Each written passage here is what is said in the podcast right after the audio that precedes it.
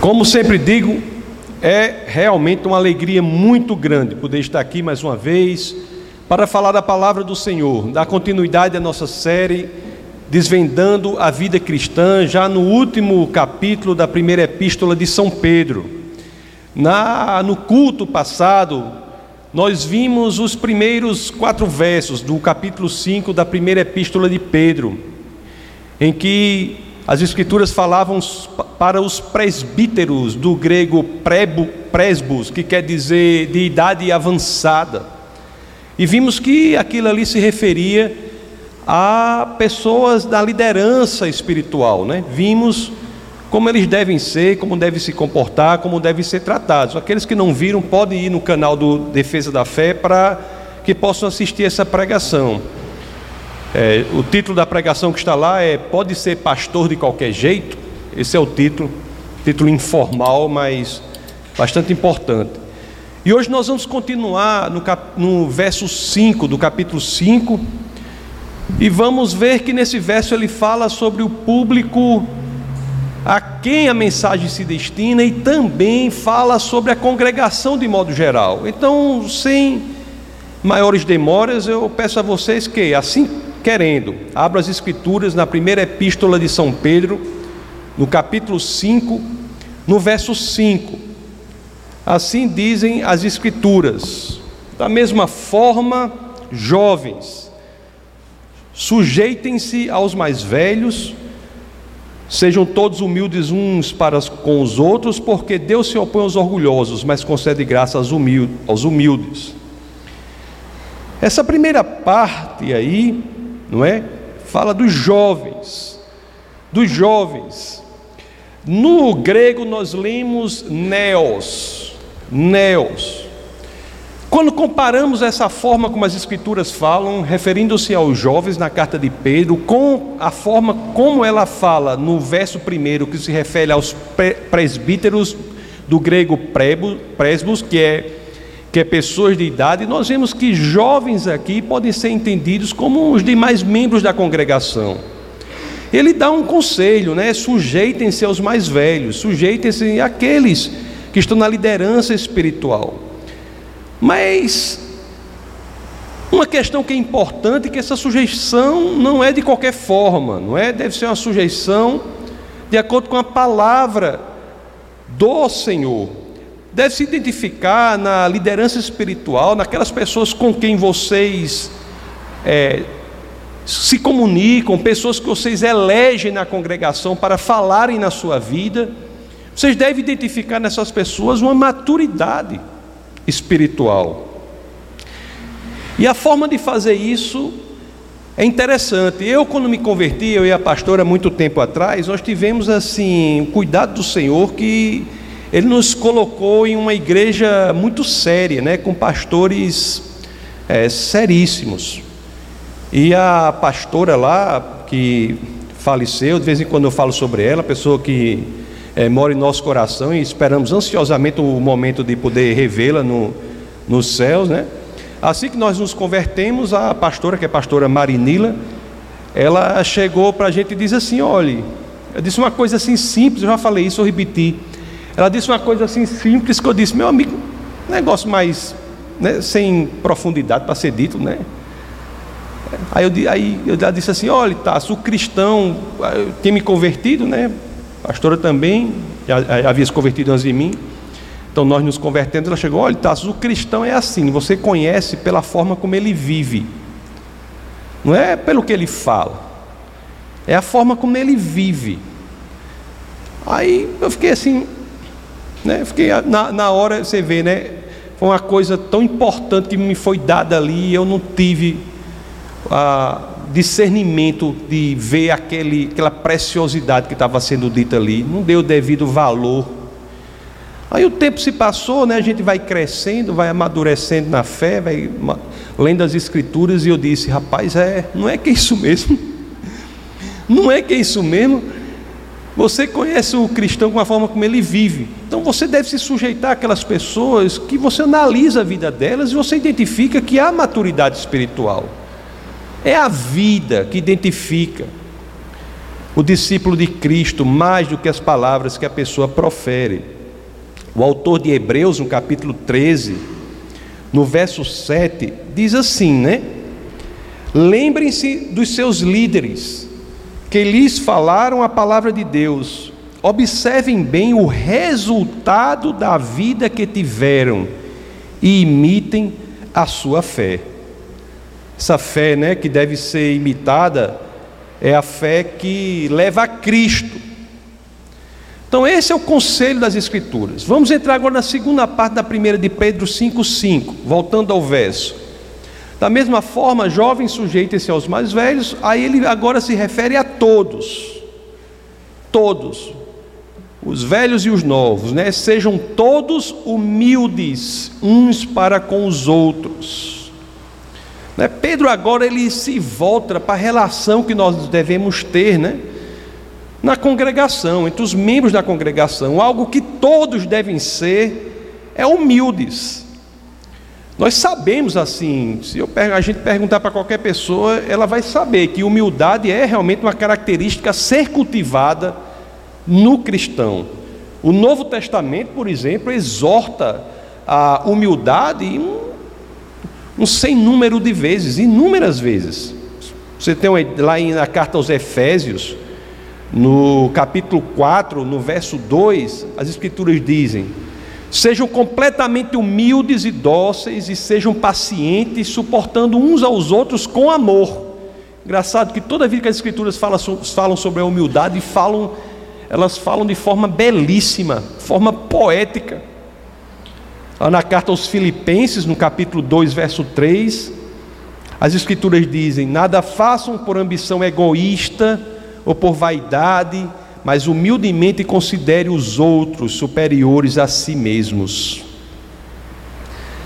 Lá em, na carta aos Colossenses, no capítulo 3, verso 12, as Escrituras assim dizem: Portanto, como povo escolhido de Deus, santo e amado, revistam-se de profunda compaixão, bondade, humildade, mansidão e paciência Aliás, meus queridos, aqui mesmo na primeira epístola de São Pedro, nós já vimos isso.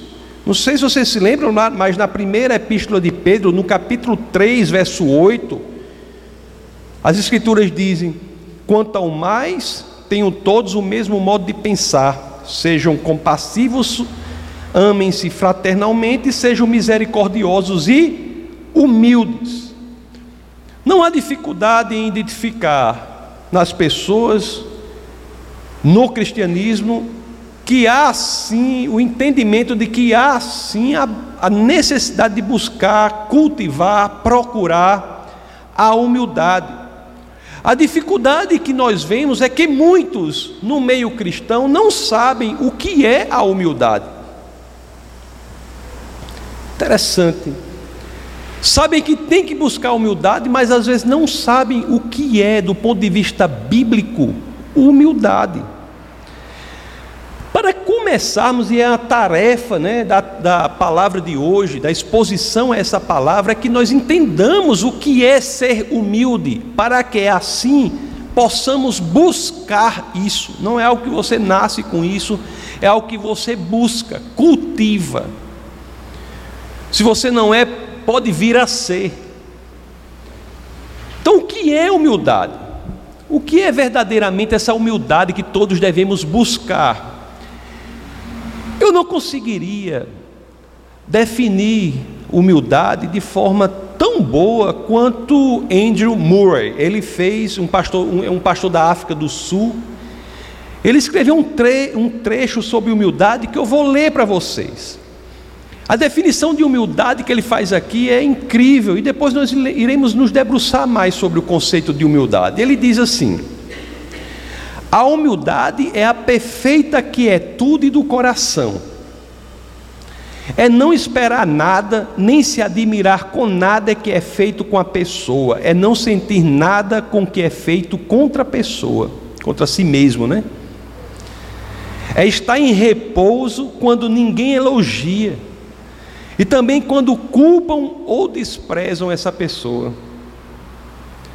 Humildade é você estar em repouso quando as pessoas criticam você, quando as pessoas elogiam você, você está em repouso.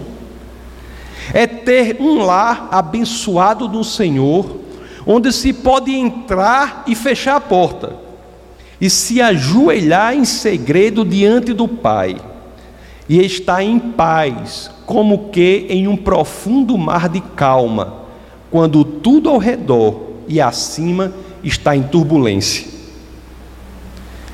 Agora ele diz um conceito que é seríssimo para o entendimento correto da humildade na, nas Escrituras, que ele diz: a humildade, ele diz assim, a pessoa humilde não é alguém que pensa mal de si mesmo.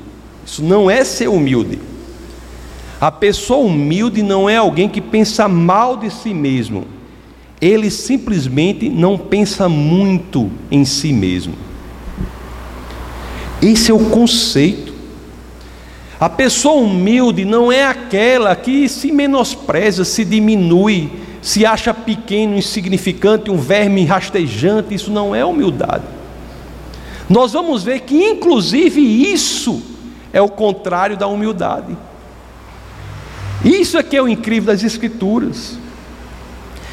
O grande C.S. Lewis, né, que eu cito muito, ele, eu acho um escritor que foi talentosíssimo, ele diz assim: humildade não é, não é pensar menos de si mesmo, é pensar menos em si mesmo. Humildade não é pensar menos de si, é pensar menos em si. Porque quando nós não entendemos efetivamente, meus queridos, o que é humildade, nós corremos um risco grande de acharmos que somos humildes sem sermos. E não é isso que agrada o Senhor. Humildade, por exemplo, não é negar os dons que Deus lhe deu. Isso não é humildade. Nem é exagerar os seus defeitos, nem é exagerar as suas falhas. Tem gente que acha que ser humilde é exagerar as próprias falhas. Tudo que fala é se menosprezando. A gente acha que o, o você acha que a soberba só é exagerar positivamente os seus dons, né? Exagerar fora do normal as suas qualidades. Mas nós estamos aprendendo que, de acordo com as Escrituras, exagerar as suas falhas, exagerar os seus defeitos, se diminuir também é falta de humildade. A autoestima exagerada ou a autoestima muito baixa, forçadamente muito baixa, são ou estão no mesmo espectro do pecado. Você sabe por quê? Porque que você achar que você é muito pequeno, insignificante, um verme rastejante, ou você achar que você está acima de tudo, é, é o bambambam. Bam, bam. Por que, que essas duas coisas, que aparentemente são contraditórias, na realidade estão no mesmo espectro do pecado? Por quê? Porque em ambos os casos, meus queridos, é o eu, o eu, que está no centro de suas preocupações. Tanto aumentar-se quanto diminuir-se é estar fazendo com que o eu seja o foco da sua mente, do seu coração e das suas preocupações, e não o próprio Deus. Olhe que coisa fantástica isso. E não é, meus amados, não é, segundo as Escrituras, a libertação da tirania do eu. A libertação da tirania do eu não é um dos pré-requisitos não é um dos pressupostos de seguirmos verdadeiramente a Cristo? É exatamente libertar-se da tirania do eu, do autocentrismo, de tudo ser sobre você, que é um dos pré-requisitos centrais para seguir a Cristo. Quem diz isso? Jesus de Nazaré. Lá no Evangelho de São Mateus, no capítulo 16, no verso 24, as Escrituras dizem: Então Deus disse, então Jesus disse aos seus discípulos: Se alguém quiser acompanhar-me, negue-se a si mesmo. Tome a sua cruz e siga-me. Negar-se a si mesmo, ser humilde, mudar o foco de você para Cristo, é o pré-requisito que é colocado pelo próprio Jesus como condição essencial, sine qua non, necessária para sermos discípulos dele. E isso, repito, tem que ficar claro: isso não tem nada a ver com achar que você não vale nada. Não tem nada a ver com isso. Mas sim tem a ver com você entender que você não deve ser o centro das suas preocupações. A sua mente não deve estar voltada para você mesmo.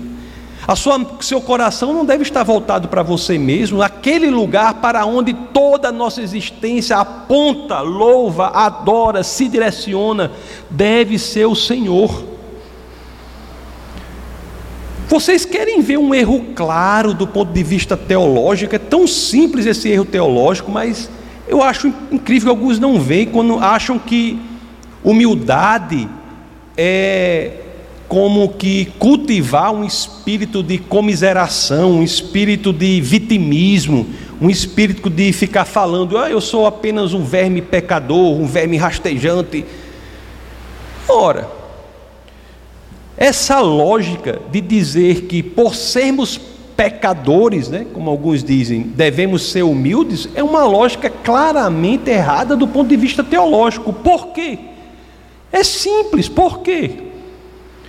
Porque você veja bem, se é o fato da pessoa ser pecadora que fosse motivador da pessoa ser humilde, se é o fato de a pessoa ser pecadora que devesse motivar a humildade, qualquer pessoa poderia ser o exemplo máximo de pessoa humilde, menos Jesus Cristo, que nunca pecou.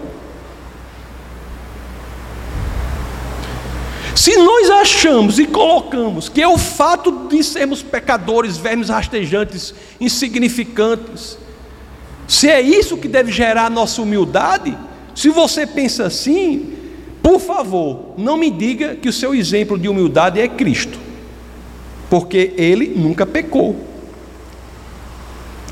Você vê como uma, uma teologia errada, né? Tem efeitos práticos importantes, né? Pode levar uma pessoa a anos de sofrimento, a anos de cultivar a baixa autoestima.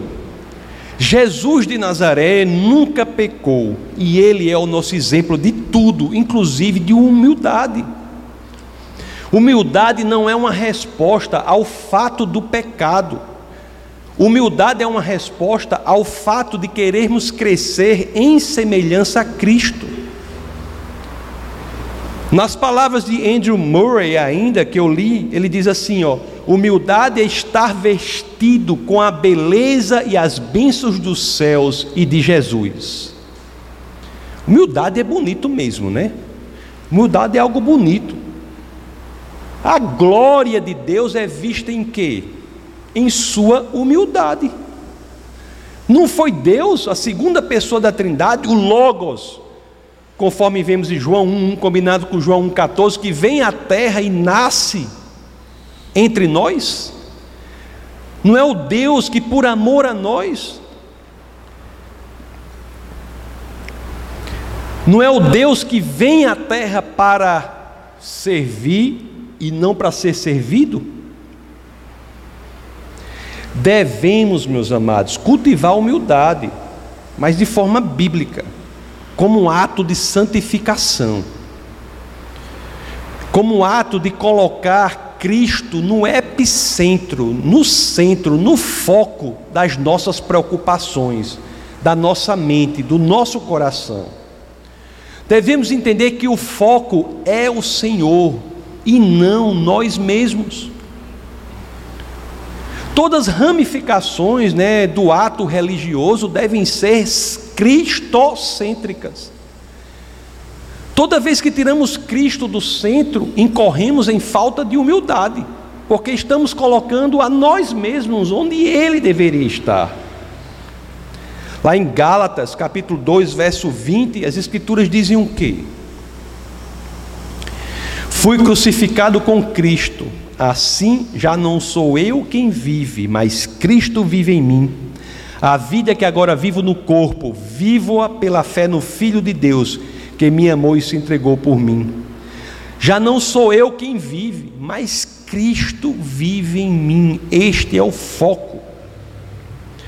Agora, a humildade é algo, humildade bíblica, inclusive, é algo que nós devemos ter bastante cuidado com ela, porque é um conceito difícil de vivê-lo, porque muitas vezes a pessoa é flertada ou flerta com a tentação de ficar soberbo e orgulho por ser humilde. A humildade deve ser algo que, num determinado ponto, mas não pode gerar na pessoa uma soberba pela qualidade de ser humilde. Tem um, um pastor canadense, ele foi pastor nas, nos Estados Unidos, na cidade de Chicago. Nas, morreu em 51, aí, aí antes disso ele foi pastor lá, de 29 a 48. Então a história dele curiosíssima. É Heron, é, aliás, é porque o apelido dele é Harry Ironside. Ele disse assim. Ele disse que estava. Se, se, ele identificou nele mesmo falta de humildade. Aí ele disse: Eu tenho que fazer alguma coisa. Ele procurou alguém, né? Maduro na igreja, no círculo de amizade dele, e ele chegou para a pessoa e disse assim, né? O que, que você acha? Eu estou me achando com problema, eu não estou humilde como eu deveria ser. O que, que você me aconselha a fazer para que eu possa crescer em humildade? O cara disse, sabe, o amigo dele disse assim, né? Você já viram aqueles cartazes bem grandes que pendura na frente assim, aí bota o negócio, pendura atrás assim, já viu que a pessoa sai vestido com aquilo? É uma placa enorme na frente, aí tem um negócio nos ombros assim, tem uma placa enorme atrás, né? Eu acho que, não sei se aqui em Natal tem isso, não. Nunca vi aqui, mas em alguns lugares eles usam isso. Vão para a rua para fazer propaganda com a placa enorme na frente, aí duas fitas assim e a placa atrás. Aí o rapaz disse, né? Faça uma, uma placa dessa aí, vou chamar cartaz. Faça um cartaz desse aí, escreva o plano da salvação nesse cartaz e vá lá para o centro de Chicago e passe o dia todo lá. Isso é um exercício de humildade. Né? Ele, né, pastor, teólogo, professor, autor de vários livros, é um exercício de humildade. E não é que ele fez isso, fez o cartaz na frente, atrás, com o plano da salvação, foi lá para o centro comercial da cidade, como se fosse aqui o Alecrim, num dia lá bem movimentado aí, que o dia mais movimentado foi lá e ficou lá o dia todinho, né? Experiência desconfortável, né? Certamente uma experiência que faz com que a pessoa cresça em humildade. Mas ele chegou, em, aí ele conta que chegou em casa depois desse dia todo impressionado com o que ele passou, né? Chegou em casa, tirou o cartaz, aí ele disse: todo dia, toda a experiência foi de água abaixo. Tudo foi de água abaixo, porque ele tirou o cartaz, se sentou na poltrona, pegou um copo de uma, como é o nome disso? Uma caneca de café, se sentou na poltrona, aí se pegou pensando: não há nenhuma outra pessoa em Chicago que seria que estaria disposta a fazer o que eu fiz. não, ninguém mais faria isso que eu fiz. Ou seja, foi pego pela soberba, pelo orgulho de ser humilde. Já pensou como a humildade é um negócio incrível? Olha, eu sei que tem irmãos aqui que foram criados de forma diferente. Tem um determinado irmão aqui mora em nosso coração. Determinada pessoa aqui, que eu, em respeito à pessoa dele, eu não vou dizer o nome. Mas ele chegou ali num pé de mamão que tem ali atrás. Ele olhou para mim e fez: Pastor, e esse pé de manga não vai tirar, não? Vai deixar? Esse pé de um pé de mamão ele confundiu com um pé de manga. Então, tem irmãos aqui que foram criados jogando biloca no, no tapete e soltando pipa no elevador, no, no ventilador. Soltava pipa no ventilador, jogava biloca no tapete. Então não tem esse. Mas para isso eu vou dizer: a humildade, meus queridos, é como uma semente de melão. Uma semente de melão. Ela não é escorregadia. Quem não sabe, acredita, é escorregadia. É escorregadia, semente de melão. O que acontece? A humildade é como essa semente. Quando você segura, se você achar que você tem a posse dela e for segurar com mais força, o risco dela escorregar e pular bem longe é grande. Humildade é assim. Vamos voltar ao texto de Pedro. Porque de todos os argumentos para a humildade, um aqui é muito forte. 1 de Pedro 5,5. 1 de Pedro 5,5. Da mesma forma, jovens, sujeitem-se aos mais velhos, aí continua, sejam todos humildes uns para com os outros, porque Deus se opõe aos orgulhosos. Deus se opõe aos orgulhosos. Se eu não trouxe argumento suficiente para que nós possamos cultivar a humildade, esse aqui é pesado. Deus se opõe aos orgulhosos. O orgulho é um problema. É um problema. Há quem diga que está na raiz de todos os pecados. Por quê? Foi o orgulho que fez com que Satanás quisesse ser como Deus. Foi o orgulho que fez com que Eva considerasse não apenas ser feita a imagem e semelhança de Deus, mas quisesse ser como o próprio Deus, ser conhecedora do bem e do mal, ser a fonte da moralidade, como Deus é. O orgulho, a soberba, a vaidade são destrutivas. Mas a humildade, as Escrituras dizem, é o contrário ela nos coloca em um lugar de receber graça de Deus. Deus se opõe aos orgulhosos, mas concede graça aos humildes. A promessa de ainda mais graça é uma razão incrível por ela mesma para que nós cristãos busquemos a humildade. Busquemos ser mais parecidos com Cristo, meus queridos. E aqui as Escrituras vêm, depois eu vou mostrar, apresentar algo impressionante, porque parecer mais com Cristo em busca da humildade é dizer que estamos criando um terreno em que o fruto do Espírito florescerá. Se cultivarmos a humildade, imediatamente o terreno a ser preparado é aquele em que o fruto do Espírito florescerá. Qual é o fruto do Espírito? Temos lá em Gálatas, né, no capítulo 5, verso 22. Mas o fruto do Espírito é amor, alegria, paz, paciência, amabilidade, bondade, fidelidade, mansidão e domínio próprio. De fato, se nós pensarmos aqui, quando tiramos o foco de nós mesmos e colocamos o foco em Deus, nós iremos crescer em cada uma dessas áreas. Principalmente, meus queridos, naquela área que é uma das mais importantes de hoje em dia. Nesse mundo que muitos dizem é consumido pela ansiedade, consumido pelas preocupações, pelas depressões. Quando colocamos Deus no centro, crescemos um fruto do Espírito, principalmente naquele que é a paz, a paz do Espírito, a paz, a paz que é a casa em que a ansiedade não é bem-vinda. Vamos ver o que nos dizem os versos 6 e 7 da primeira de Pedro, capítulo 5. Olhe só se não temos essa lógica lá, quando as Escrituras dizem: Portanto, humilhem-se debaixo da poderosa mão de Deus, para que ele os exalte no tempo devido. Lancem sobre ele toda a sua ansiedade, porque ele tem cuidado de vocês.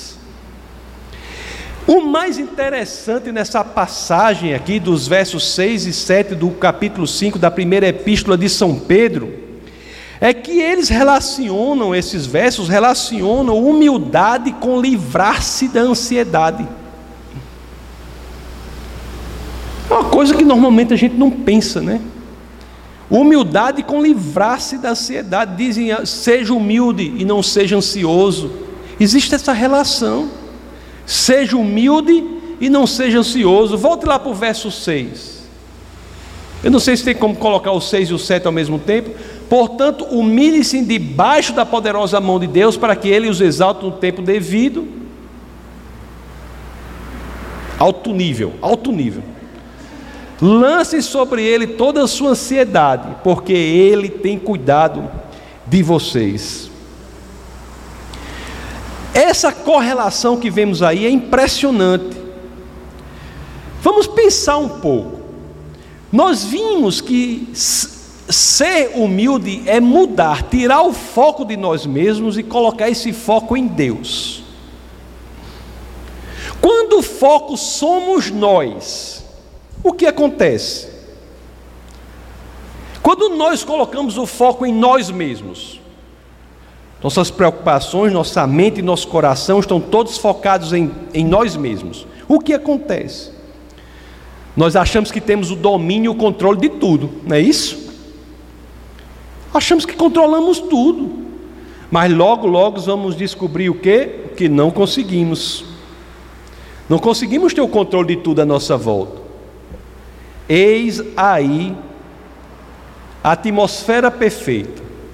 Aí estão as condições perfeitas de temperatura e pressão para a formação do tornado da ansiedade e da preocupação.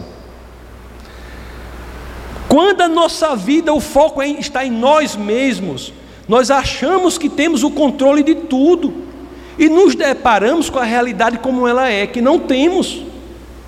E diante disso, o que cresce em nós? A preocupação e ansiedade de tentar controlar aquilo que achamos que controlamos, mas não conseguimos. É por isso que as Escrituras deixam claro, é o nosso manual de vida, elas nos esclarecem. Nós devemos, para que estejamos verdadeiramente, para que nos coloquemos verdadeiramente na posição de lançar sobre Deus, sobre Cristo, toda a nossa ansiedade, o primeiro passo é cultivar a humildade, mudar o foco, porque às vezes quando nós lemos isso, a Escritura diz assim: a gente cita muito essa passagem, né? A pessoa está ansiosa, a pessoa diz: lance sobre Cristo toda a sua ansiedade. A gente diz para a pessoa, e a pessoa diz: quer fazer isso, mas não sabe como. Eu quero lançar sobre Cristo, mas não sabe por quê. Porque o foco dela está nela mesma, ela não entende que o foco, sendo ela mesma, ela não é humilde. A primeira coisa é tirar o foco de si mesmo e colocar em Cristo, humilhando-se debaixo da poderosa mão de Deus.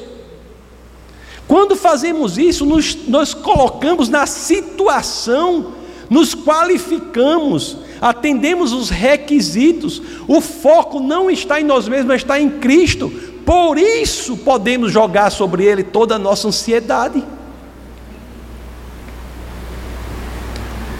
Não é isso.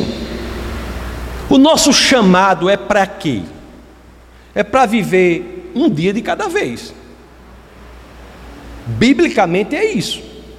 O nosso chamado, biblicamente, é para viver um dia de cada vez. O amanhã pertence a Deus. Nós não temos domínio sobre o amanhã. Você pode achar isso ruim, mas você não tem domínio sobre o amanhã. Não quer dizer que a gente não vá planejar. Não quer dizer isso não. Mas quer dizer que Deus estará no nosso planejamento. Deus estará no nosso planejamento como Senhor da nossa vida. Né? Aquela história, né? Muitos querem Jesus como Salvador, poucos querem Jesus como Senhor. É por isso que as orações já. Nosso Senhor e Salvador, Senhor e Salvador, não é só Salvador, Senhor também da nossa vida. Lá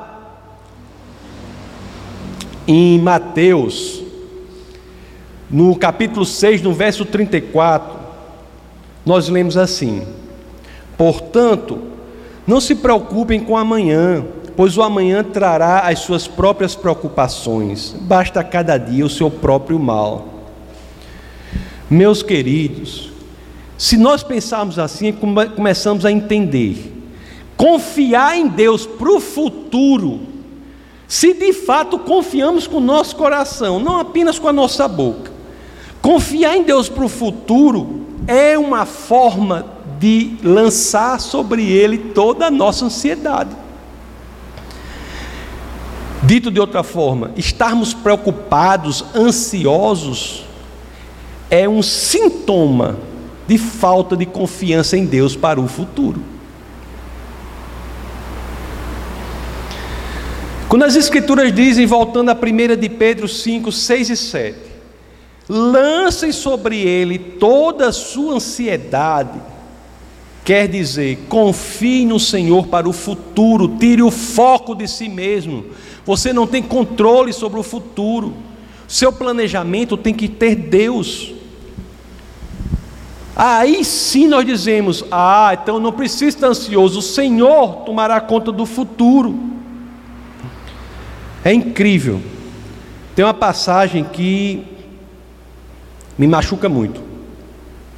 Porque toda a vida que eu dizia uma coisa para a pastora, ela puxava essa passagem. Me machuca muito. Porque eu dizia assim, né?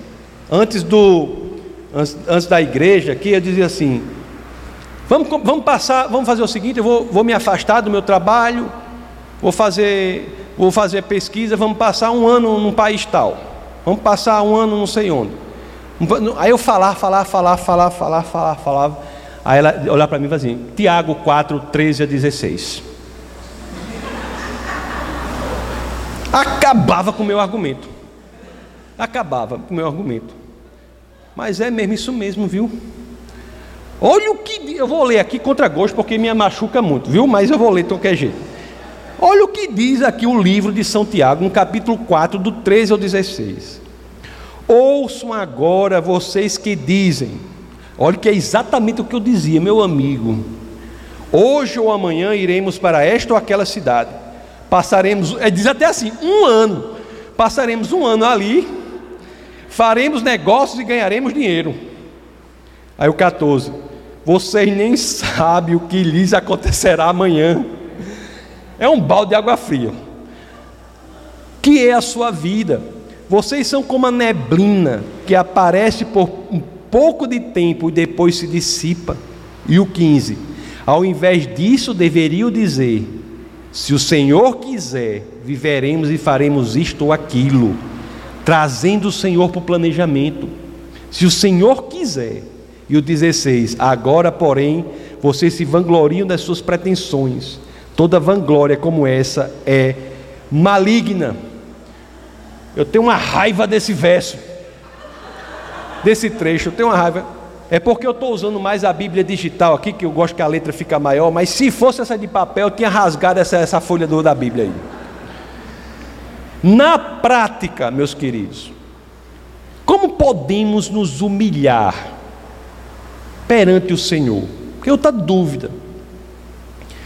Na prática, qual é o exercício real que promoverá com que você possa realmente tirar o foco de você e colocar o foco em Cristo? Como é? A Bíblia é tão impressionante que nesse mesmo verso aí da primeira de Pedro 4, primeira de Pedro 5, é, 6 e 7, no final ele responde isso. Eu fico assim, como diz lá em nós, bestinha com a Bíblia, viu? Porque a gente diz assim, na prática, como eu vou fazer isso? Tudo bem, eu já entendi que humildade não é pensar menos de mim. Eu dizer, ah, eu sou apenas um. Não, humildade é pensar menos em mim, colocar Cristo no centro de tudo. Eu entendi isso. Eu entendi que para jogar ansiedade sobre Cristo e me livrar desse problema da preocupação, da ansiedade, da depressão, eu preciso fazer, eu preciso fazer o quê? Colocar Cristo no foco, ser humilde. Eu entendi isso. Mas será que você não podia dizer uma coisa mais assim na prática para eu crescer nessa capacidade de ser humilde, não? Porque como é que eu tiro o foco de mim e coloco em Cristo? Como é que eu tiro o foco de mim e coloco em Deus? Como? Ou como diria Didi, cuma, cuma, cuma, né? Cuma. Como é que eu consigo fazer isso? Como? Aí o final é a resposta. Porque Ele tem cuidado de vocês. Meus amados, existe um hábito que é central para a vida cristã, um hábito que é central para a saúde na vida cristã. É exatamente você trazer sempre à memória o que Deus tem feito por você. Ele tem cuidado de vocês. Será que todos nós sabemos e nos lembramos disso? Será? Nunca devemos deixar de nos lembrar, meus queridos, de trazer à nossa memória o que Deus fez por a gente. Isso é um hábito diário. Isso é central. Deus fez muito por mim, fez muito por minha família e eu sei que não é diferente com vocês. Eu sei disso. A diferença de um para o outro não é que Deus fez ou não fez, é que talvez nós não tenhamos o hábito de sempre alimentar essa memória do que ele fez por a gente. Lembre-se do, pro, lembre do progresso, do avanço na sua vida depois que você se dobrou, se dedicou ao Senhor, deixou o Senhor entrar na sua vida. Cuidado para que essas lembranças não venham a trazer condenação para você. Cuidado, pelo amor de Deus. Pelo amor de Deus. Ah, eu fazia isso, não faço mais. Aí, meu Deus, eu fazia isso e agora estou perdido. Não. Você se entregou ao Senhor. Lá na carta aos Romanos, no início do capítulo 8, o que, é que as Escrituras dizem? Romanos 8:1. Portanto, agora já não há condenação para os que estão em Cristo Jesus. Não é para trazer condenação, eu estou pedindo para você focar no que Deus fez, nunca deixar de trazer isso para a memória, de alimentar esta memória, nunca. Trazendo, meus amados, a nossa memória, a nossa lembrança, o que Deus fez por a gente. Lá, abra em 1 de Pedro 5, é, 6 e 7, por favor. Trazendo à nossa memória o que Deus fez por nós, por Ele ter cuidado de nós. Trazendo isso à nossa memória, nós entramos automaticamente em um estado de agradecimento a Deus. E automaticamente somos levados a uma atmosfera de viver agradecendo, louvando o Senhor por ter por termos sido atingidos por sua graça. Quando fazemos isso, automaticamente nós crescemos em amor e confiança por, em Deus, e automaticamente mudamos o foco de nós mesmos para o Senhor. Criamos a atmosfera perfeita para que possamos focar no Senhor e aí sim olhar para frente de forma correta. Como viver a vida. O Senhor está envolvido em tudo. Agora, quando fazemos isso, nós sabemos, nunca estivemos sós. E, portanto, nunca estaremos sós. Nós sabemos porque sabemos, quando enchemos a nossa memória do que Deus fez por nós, nós sabemos porque sabemos que o Senhor é conosco. É por isso, é fazendo isso que as Escrituras nos orientam, que nós nos encontramos na situação de, de fato, entregar nossa ansiedade para Ele. Oh, Se naquele momento eu passar por uma dificuldade, o Senhor veio. Se eu passei por um problema seríssimo, o Senhor apareceu. Se minha família estava naquela situação, o Senhor apareceu. Quando eu estava triste, o Senhor me socorreu. Quando eu estava isso, o Senhor fez aquilo. Agora, Senhor, é só mais uma. Toma aí. É só mais uma. Agora, se você não tem esse hábito de cultivar a memória do que Deus fez por você, aí é mais difícil. Quando temos esse hábito, aí nós crescemos, né? Em amor por Deus, nossa vida fica misturada com a de Deus. Nós alcançamos a paz, jogamos a ansiedade para Ele, alcançamos a paz, vivemos em paz, independentemente do que acontece, independentemente do que está acontecendo aqui no Brasil, no mundo, né? Qualquer lugar, na nossa família, as turbulências estão aí, mas nós não estamos sós. Alcançamos a paz, e olhe que essa paz é uma paz altíssimo nível. Não é uma paz qualquer, não é? É uma paz que é relacionada à humildade. Né? Humildade que é sinônimo de ter o nosso pensamento e coração guardados em quem? Não em nós mesmos, mas no Senhor. Essa é a paz, porque tudo aponta para Ele, e nós confiamos que Ele fez tudo no passado, não vai fazer no futuro. A nossa paz está nisso nossa mente, nosso coração, todo o nosso ser está guardado não em nós mesmos, mas no Senhor. E não é assim que as Escrituras dizem? No famoso verso da carta aos Filipenses, capítulo 4, verso 7. Tenho certeza que muitos de vocês já deram essa palavra para outras pessoas, quando diz assim: E a paz de Deus, que excede todo o entendimento, não é? É a paz que decorre de você ter entrado na casa do Senhor, fechado a porta e lá encontrado um mar de tranquilidade e a turbulência do lado de fora, rodando, rodando, rodando, e você lá cantando salmos, salmos, lendo o livro de Salmos do rei Davi e a confusão, e você lá. E a paz de Deus, que excede todo o entendimento, guardará o coração e a mente de vocês em Cristo Jesus. A Bíblia é o nosso manual de vida. E a nossa exposição a esta palavra aqui, esse trecho da primeira epístola de São Pedro, é central para a nossa qualidade de vida.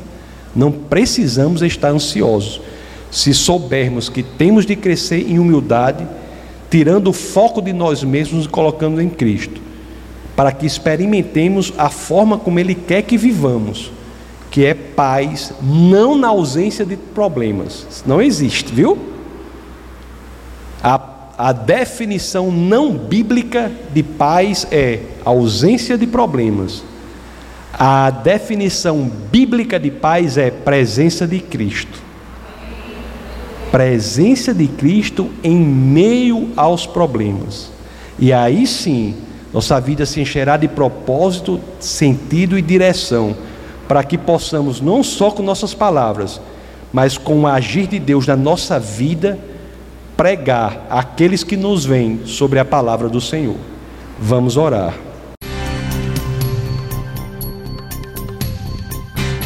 Essa foi uma produção do Ministério Internacional Defesa da Fé, um ministério comprometido em amar as pessoas, abraçar a verdade e glorificar a Deus. Para saber mais sobre o que fazemos, acesse defesadafé.org.